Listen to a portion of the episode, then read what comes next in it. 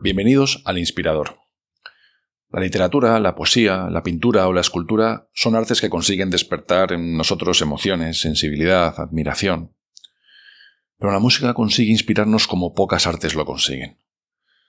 Solo quizás tanto como el cine, y si combinamos ambas, el resultado es en ocasiones absolutamente embriagador e inspirador.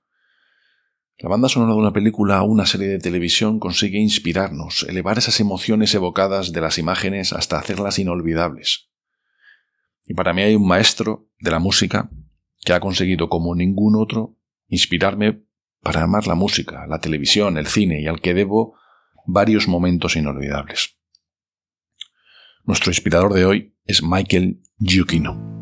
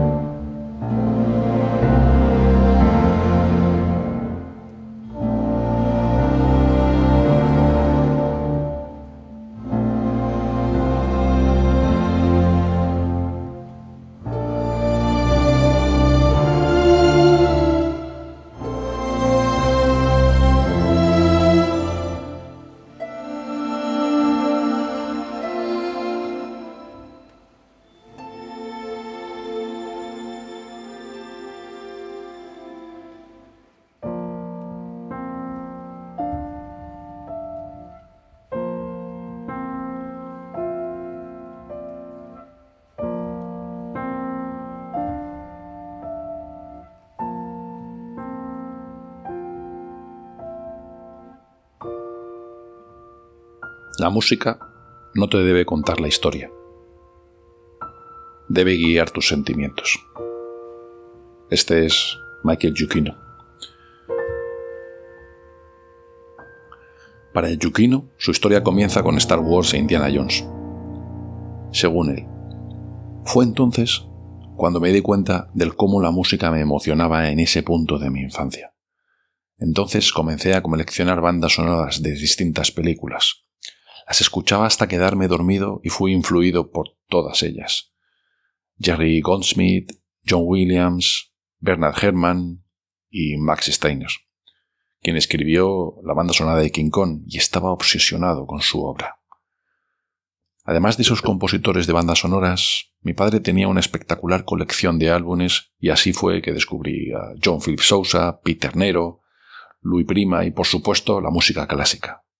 Él también tenía una colección de música de todo el mundo y esos álbumes me dieron el primer acercamiento a la música de México, Irlanda y España, entre muchos otros. Amaba los diferentes colores y texturas que proveía esta música, y quedé obsesionado con la diversidad que había en la colección de mi padre, sin imaginar en algún punto de mi vida toda esa música me serviría como punto de referencia. Hoy sigo inspirándome por ese tipo de melodías y sigo disfrutando de ella cuando la escucho. Según su descripción en Twitter, Yukino se considera compositor friki que a veces compone para frikis. Y es verdad que ha compuesto para frikis como JJ Abrams, Brad Bear o Pete Docker, de los que hablaremos después. Siendo un friki, su historia no podía empezar de la mejor forma, con un videojuego. Sus primeras composiciones fueron para videojuegos. Según lo cuenta él. When I was a kid, I was making movies since I was nine years old. That's all I ever did was make movies with my dad's uh, eight millimeter movie camera. Now it's not even Super 8, so it was before Super 8. It was eight millimeter. Uh, and I spent a lot of years doing that from nine years old all the way through to college. I went to film school. So film scoring was not something I thought, that's not the thing I thought I'd be doing. I thought I'd be making movies in some fashion. Um, and I sort of fell into film scoring by way of being asked to score a video game one time when I was working at Disney. I was producing video games for them. Uh, they ran into some trouble and they asked if I could write the music for this thing because they knew that I wrote music. So I did, and uh, and then I was asked to write more music, and then I went over to DreamWorks, wrote more music for them. Después de participar en varios videojuegos, su reconocimiento de crítica y fans vino con la banda sonora de Medal of Honor. Para los que somos como él un poco muy frikis, Medal of Honor está grabado en nuestra memoria como uno de los mejores videojuegos de todos los tiempos. Desde el primero, en 1999, escrito y producido por el mismísimo Steven Spielberg. La temática de la serie siempre ha estado basada en combates de la Segunda Guerra Mundial, tema de culto para Spielberg. De hecho, este cumplió su sueño de recrear la Segunda Guerra Mundial con la película Salvar al soldado Ryan y con Medal of Honor, que fueron concebidos casi al mismo tiempo. Cuando en Disney, que conocían a Steven Spielberg de DreamWorks, le enseñaron el trabajo de Yukino, este dijo, Hice lo que haría cualquiera que estuviera en sus cabales. Le contraté para que compusiera la banda sonora de Medalofonos. En las pruebas de la música para el juego, quedó tan encantado con el trabajo del compositor que le permitió emplear una orquesta completa para la banda sonora. Era un experimento que no tenía precedentes. La creación de música para videojuegos, que hasta ese momento e incluso hasta hoy era vista como un arte menor, estaba siendo reivindicada sin miramientos por Spielberg.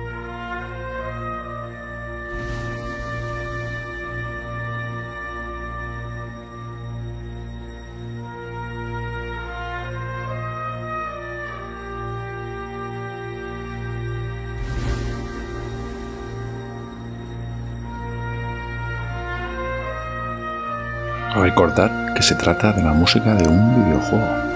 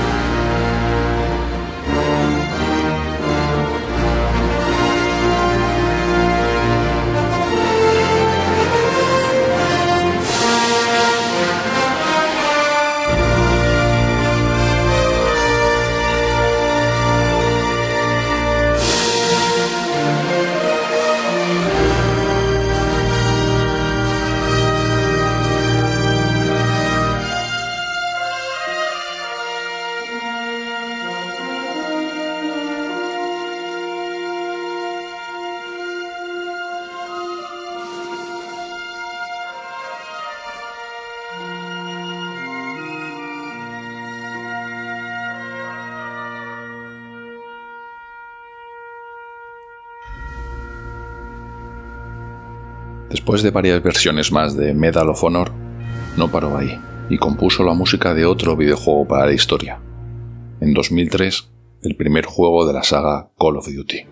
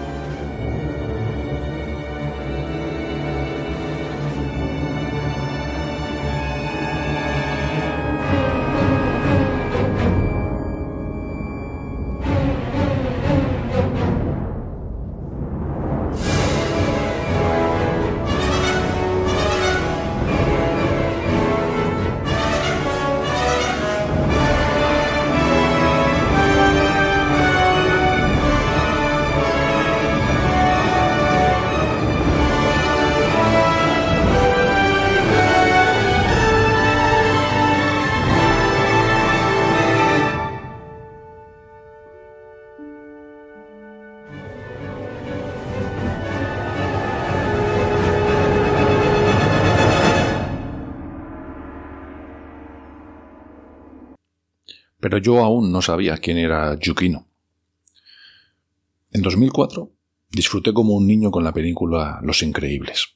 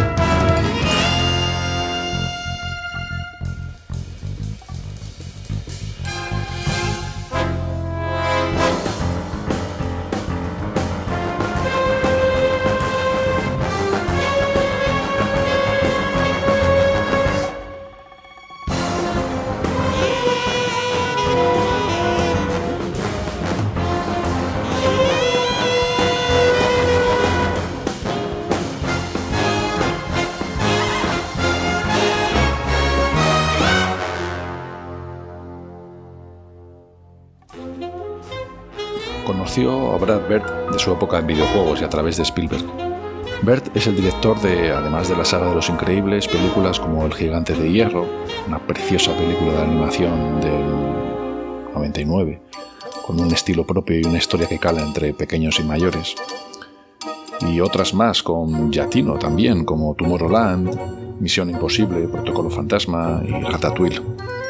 Bert había pensado inicialmente en John Barry, el autor del sonido de James Bond clásico, para que compusiera la música de Los Increíbles, su segunda película, debido a que la cinta era en parte un homenaje a aquella atmósfera de misterio, sofisticación y sobre todo aventura que reinaba en las cintas de espías. Pero el compositor, anciano, no aceptó la propuesta, lo que obligó al director a buscar nuevas opciones, una de las cuales era Yukino. El resultado fue increíble. Nuevamente Yukino no teme beber de las tradiciones pasadas. Evocando el trabajo que Barry realizaba para las cintas del agente 007. Eso sí, no deja de imponer su personalidad, añadiéndole una fiebre lúdica o ligeros tintos de sensualidad y ternura con los que nos sabe manipular también. Era el año 2004 y la primera vez que el público masivo tenía acceso a la mágica música de Yukino.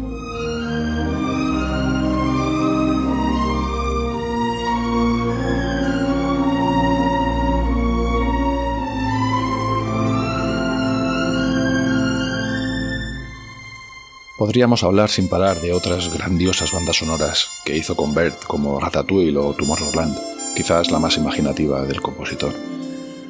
Pero también en animación nos detendremos en la banda sonora que le valió el único Oscar que tiene hasta la fecha, Up, dirigida por Pete Docter, autor de otras en Pixar como Monsters o, Del Revés, también con Yukino.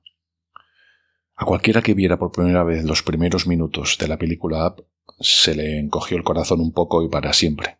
Una pieza, Married Life, que nos muestra las emociones por las que una persona es capaz de pasar a través de su vida. Es pura magia.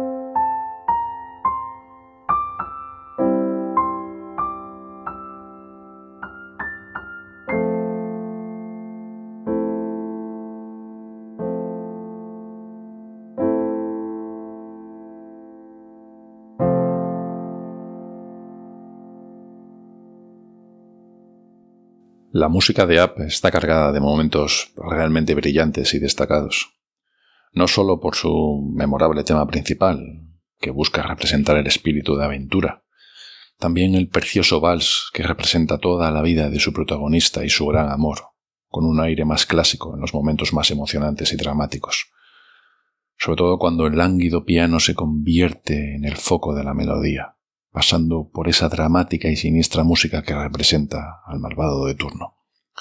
Todos ellos pintan un complejo cuadro musical que es el sello innegable de una gran película.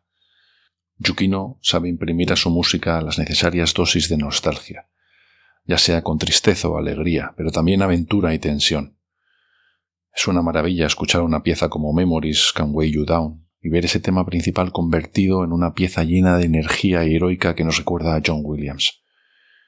Más tarde reconocer dicha pieza en las delicadísimas y sutiles Stuff We Did o de Eli Batch y ver cómo funciona la película y cómo le proporciona una maravillosa personalidad. La variedad en la orquesta es realmente brillante. También con Pete Doctor, otra maravilla de banda sonora. En esta ocasión en la película del revés.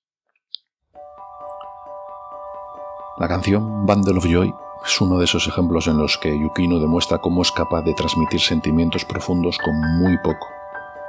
Esas cortas notas de piano que trazan líneas melódicas del tema principal se van convirtiendo en la base del resto de la música.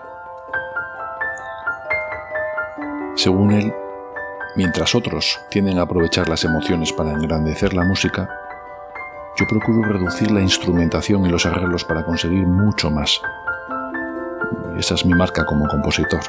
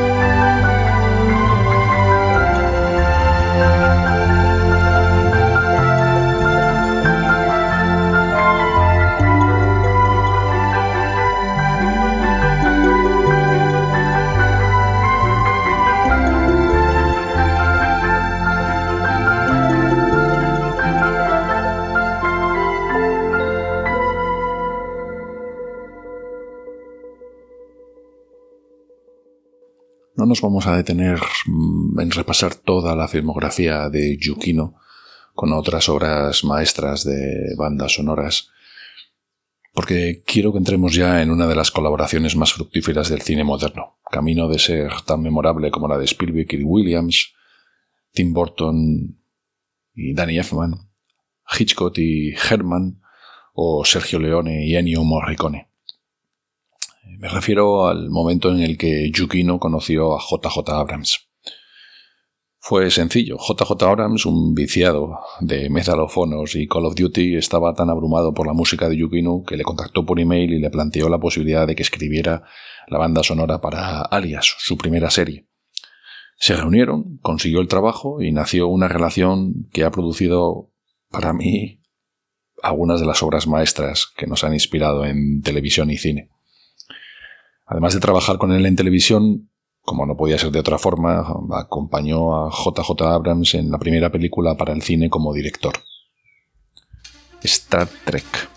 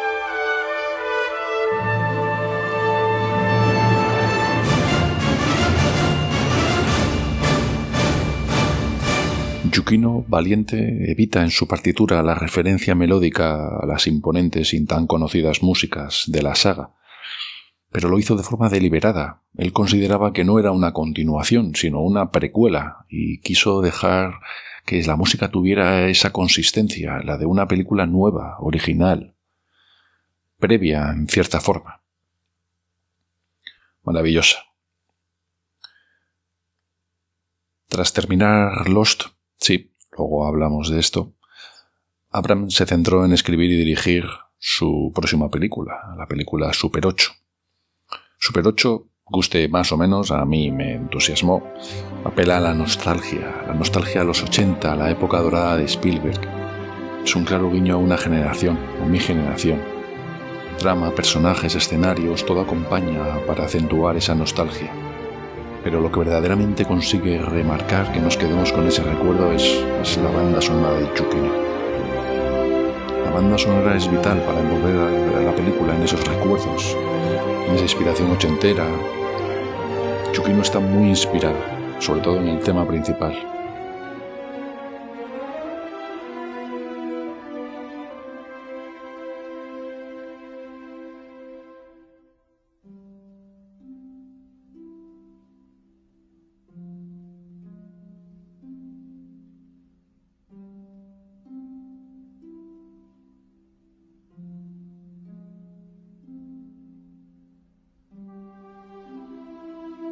Compuesto muchas otras bandas sonoras.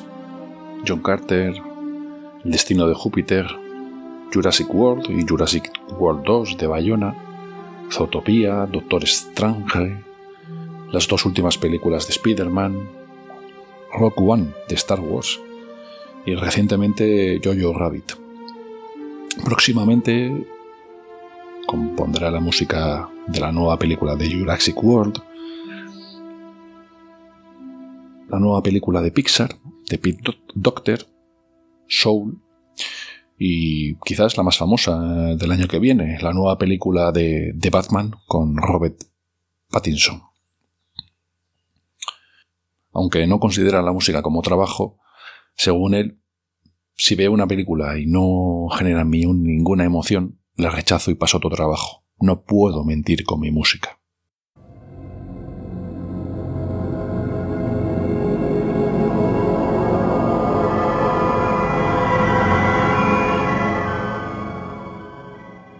Pero cuando muchos conocimos a Yukino fue con Lost. Lost o Perdidos, la serie que cambió nuestra forma de ver series para siempre. Tuvo mejores, grandiosas y peores etapas. El final nos dividió, lo que ya hemos debatido varias veces. Luego os doy mi opinión. Pero los fans seguimos y seguiremos amando esta serie por todos los momentos que nos dio, por su extraordinario uso del cliffhanger y sobre todo por su banda sonora. Hay varios momentos dentro de la vastísima banda sonora de Yukino en Lost durante seis años y 118 episodios que me hicieron sentir una profunda emoción. De entre la multitud de temas compuestos por Yukino, probablemente el más famoso de todos sea el tema de la vida y la muerte una hermosa melodía de piano que aparece en algunos de los momentos más importantes de la historia. La primera aparición se produce en la primera temporada, cuando uno de los personajes principales fallece al mismo tiempo que Claire está dando luz a su hijo Aaron. A partir de ese momento el tema de la vida y la muerte suele aparecer, con diferentes variaciones casi siempre que uno de los pasajeros del vuelo 815 muere, aunque la mejor versión del tema aparece durante la extraordinaria secuencia que pone fin a la primera temporada. Si hasta ese momento la serie hemos ido conociendo el pasado de sus protagonistas y los motivos que les llevaron a emprender el viaje, en un último flashback por fin les vemos subir a bordo del avión que cambiará sus vidas para siempre. El excepcional talento de Yukino para pasar de la emotividad al suspense en un abrir y cerrar de ojos queda reflejado hacia el final de la secuencia, cuando la acción regresa al presente y Jack y Locke asoman la mirada por una extraña escotilla que no desvelará sus misterios hasta la segunda temporada.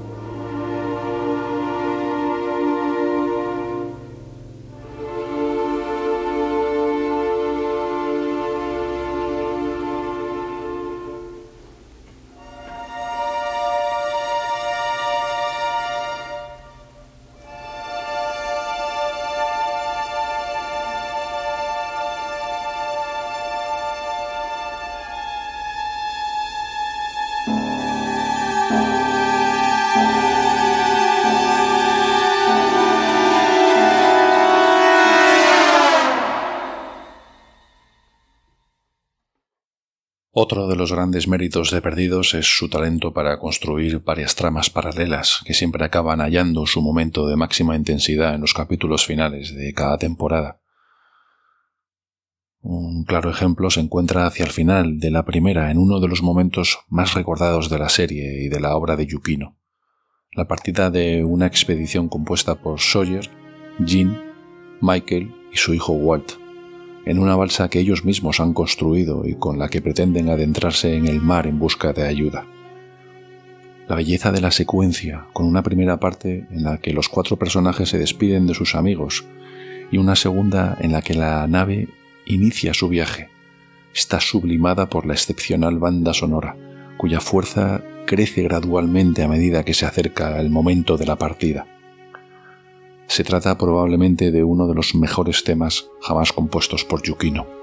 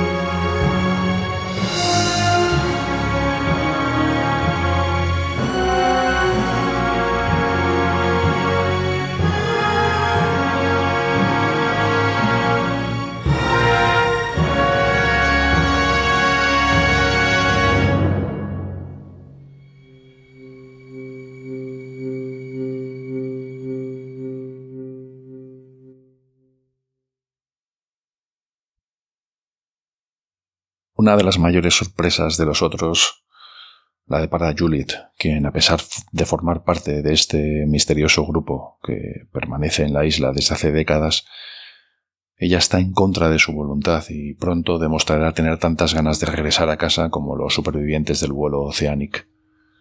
El espléndido tema de Juliet aparece por primera vez en la secuencia en la que los otros, con Jack como prisionero, se trasladan en barco a la isla principal desde la cercana isla Hydra. En esta secuencia se relaciona a varias parejas de la serie, entre ellas la formada en ese momento por Sawyer y Kate, con los sugerentes cruces de miradas que intercambian Jack y Juliet, anunciando de este modo la importancia que esta guapísima mujer tendrá en la evolución del triángulo amoroso formado por esos personajes.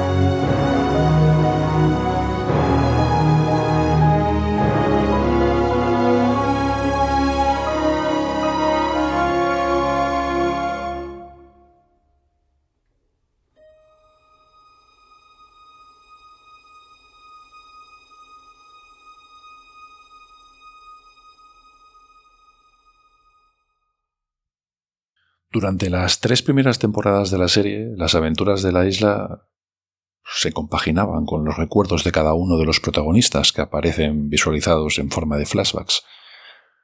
Pero en la cuarta temporada, dicha pauta se rompe de manera inesperada.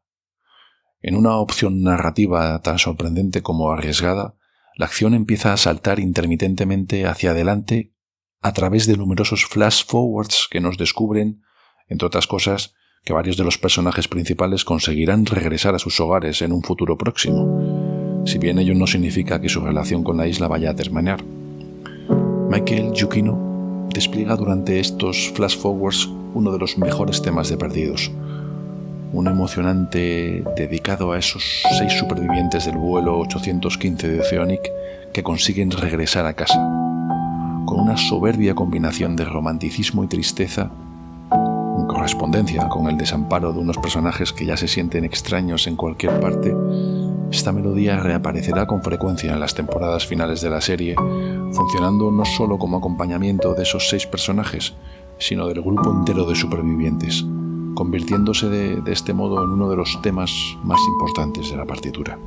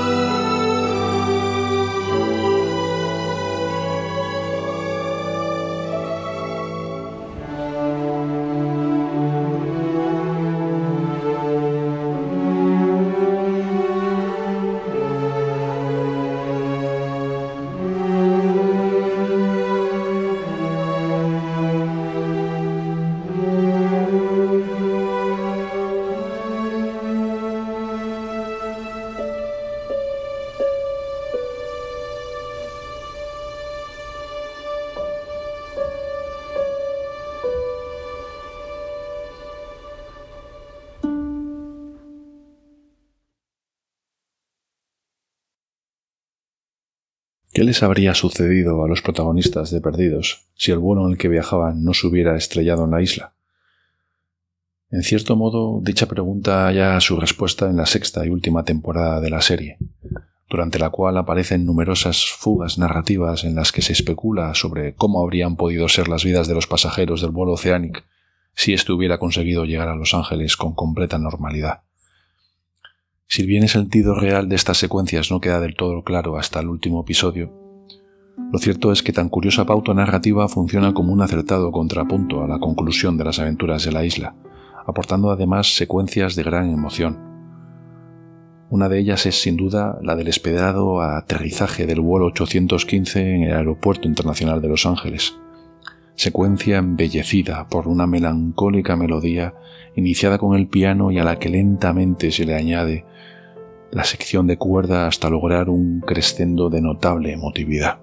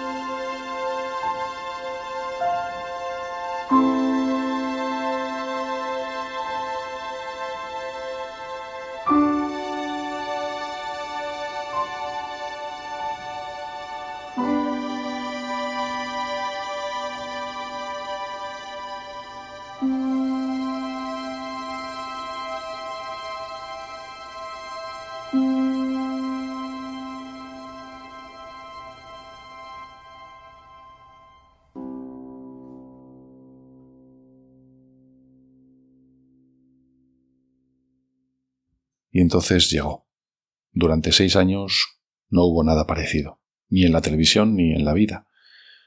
Millones de espectadores hacían quedadas para ver la entrega semanal de Perdidos. Otros seguían su rutina habitual en soledad emocional. Y es que Perdidos era emocionante en todo el espectro de la palabra. Era trepidante, era de morderse las uñas, pero también de sacar los pañuelos de papel en muchas ocasiones. Era ciencia ficción, era un relato pulp, romanticismo. Y es bastante probable que la constante sea el mejor resultado de esa combinación de ingredientes. La llegada de Desmond Hume a la serie fue una bendición. En una serie que tenía los cliffhangers como marca de fábrica, su punto fuerte, la forma de enlazar el final de la primera temporada con el arranque de la segunda, nos metieron al personaje en el bolsillo. En el capítulo de la constante, la conciencia del pobre escocés estaba más que descontrolada por entonces, transformando la ciencia ficción de las dimensiones alternativas y las líneas de tiempo en dolor físico. Rematando la tragedia, la ciencia ficción podría terminar por convertirse en una muerte fatal. No sería hasta que el cerebro del privilegiado Daniel Faraday se encontrase con la conciencia de Hume de mediados de los 90 y le advirtiera de la clave que podía establecerse y seguir adelante. Busca algo que te importe y que se encuentre también en este periodo de tu vida, una persona, un amor, Penny. La llamada entre Desmond y Penny es uno de los hitos de la historia de la televisión, uno de esos momentos irrepetibles que rezuman genio y brillantez, desde un casting enamorado de sus personajes a la banda sonora de Chukino. Un genio para crear estos temas personales del nivel que suena en este episodio.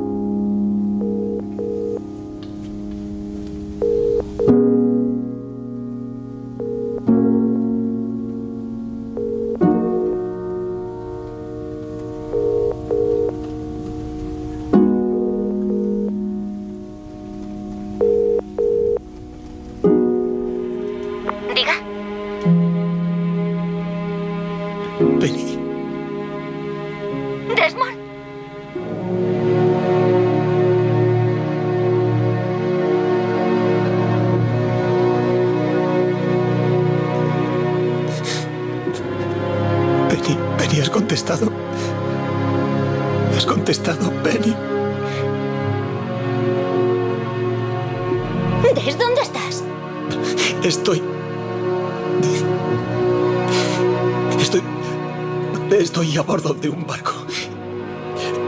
Estaba. Estaba en una isla. Madre mía, Peri, ¿de verdad eres tú? Sí. Sí, soy yo. ¿Me creíste? ¿Aún sientes algo por mí? Des, llevo buscándote desde hace tres años. Ya sé lo de la isla. Cuando hablé con tu amigo Charlie, por fin supe que estabas vivo. Y comprendí que no estaba loca. ¿Ves? ¿Sigues ahí? Sí, sí, estoy aquí. Sigo aquí. ¿Me escuchas? Sí, ahora mejor. Te amo, Penny. Siempre te he amado. Lo siento mucho. Te amo te amo. No sé dónde estoy, pero... Te encontraré, Te lo prometo. Pase lo que pase. Volveré contigo. No me rendiré. Te lo prometo. Te lo prometo. Te amo. Te amo.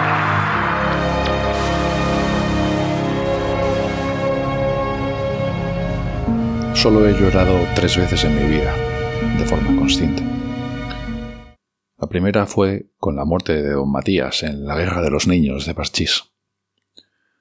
La segunda me la reservo por razones personales y la tercera fue junto con Desmond al acabar su llamada.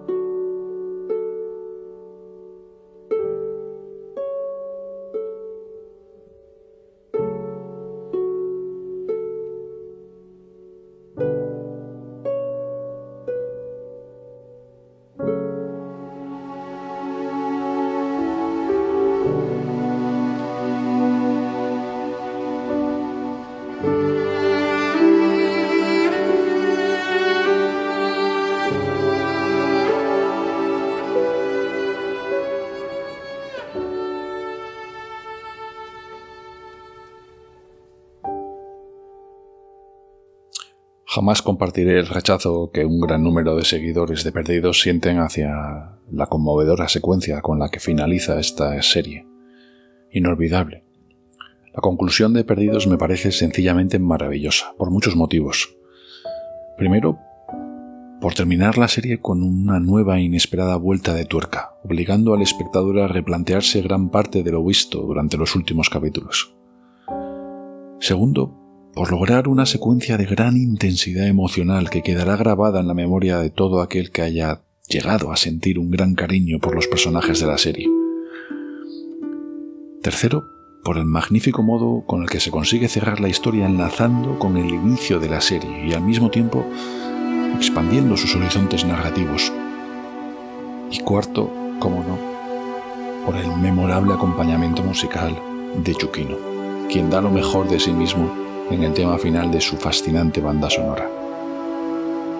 Este tema de casi ocho minutos de duración tiene una primera parte centrada en el personaje de Jack, con una versión lenta, intimista, y una segunda en la que aparecen los demás protagonistas de la serie, momento en que la emoción se desata con una portentosa combinación de varios temas referidos al grupo colectivo de personajes, entre ellos los seis de Oceanic y el de la vida y la muerte.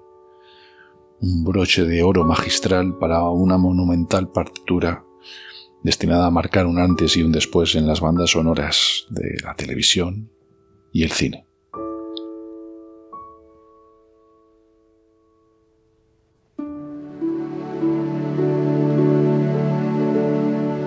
Gracias, Mike.